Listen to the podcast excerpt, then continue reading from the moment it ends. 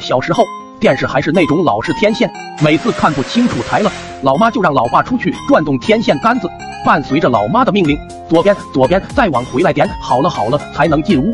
老爸甚是烦躁，那天一怒之下上街就淘了一个大锅回来，说这玩意能收到百来个电视台，非常牛掰。村里的人听到消息，都来我家看这新鲜玩意到底有多厉害。没过两天，村里家家户户都架起了大锅。老爸一看这情况不对啊，为了维护他的开拓者地位，老爸就把大锅架在了房顶上。好家伙，又多接收了几十个台，还有外国的。老爸对外声称这是为了让我学习英语，以后可以和外国人流畅的对话。这话一出，顿时在村里掀起了一股攀比之风。村里的大锅是越架越高，有的让孩子看日本频道说是学习日语，有的让看韩国频道学习韩语。最惨的就属二哥了，天天被二叔摁在家里看动物世界。说要让他学习鸟语，说是要不了多久，二哥就能和蛤蟆对话了。一时间，村里的小伙伴是苦不堪言。但凡有点时间，就会被家里按着看那些看不懂也听不懂的片子。那天，小伙伴们悄悄聚在一起，互诉苦水，商量对策，势必要把这些大锅全部捣毁，以还自己自由之身。像这么有难度的事情，还得像我这种绝世奇才又兼任村中小诸葛的人来请我二哥拿主意。二哥眼珠一转，顿时两眼放光。好家伙，二哥这幺四二八五七核心的大脑反应速度，真是让我望尘莫及。几人忙问二哥，二哥坏坏一笑，说出了主意。我们一听直呼妙啊，简直精妙绝伦。二哥所运用的知识，我们这几个小屁孩当真还未触及。解铃还需系铃人，就从我老爸开始吧。回家之后，我按照二哥交代的，对老爸说道：“爸，咱们这锅还是不行啊。”我同学他们家的锅能收到三百多个台，还有什么教育频道可牛了？听他说他老爸给加装了一个高频头，还有一根十米的天线。老爸将信将疑的看着我，不过父爱如洪水猛兽，为了儿子的教育，老爸决定一试。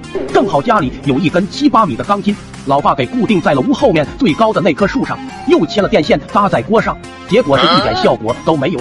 我就装模作样的问道。是不是没有加装高频头的缘故啊？老爸挠了挠脑袋，那是啥玩意？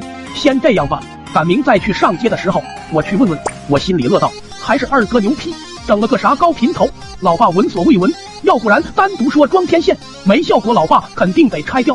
心里不禁的就给二哥点了个赞。我家装天线这事，很快都被村里的人发现了，再加上伙伴们的推波助澜，一个个愣是不服输，都给装上了天线。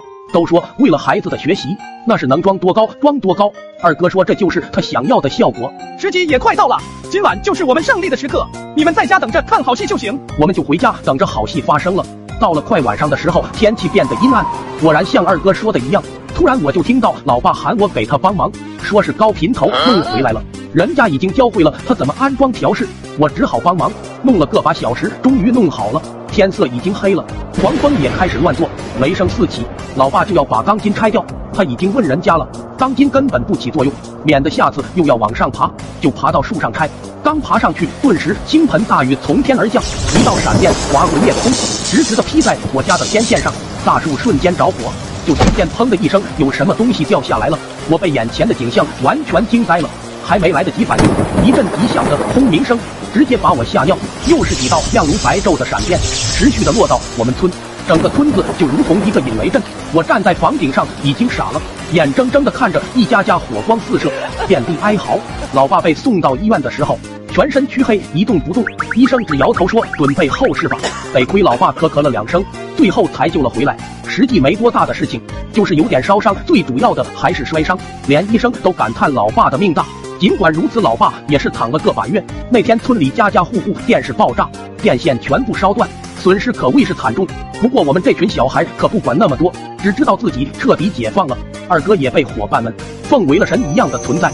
三国有诸葛亮借东风，天才村有二哥借闪电。后来才知道二哥谋划已久，还看了天气预报。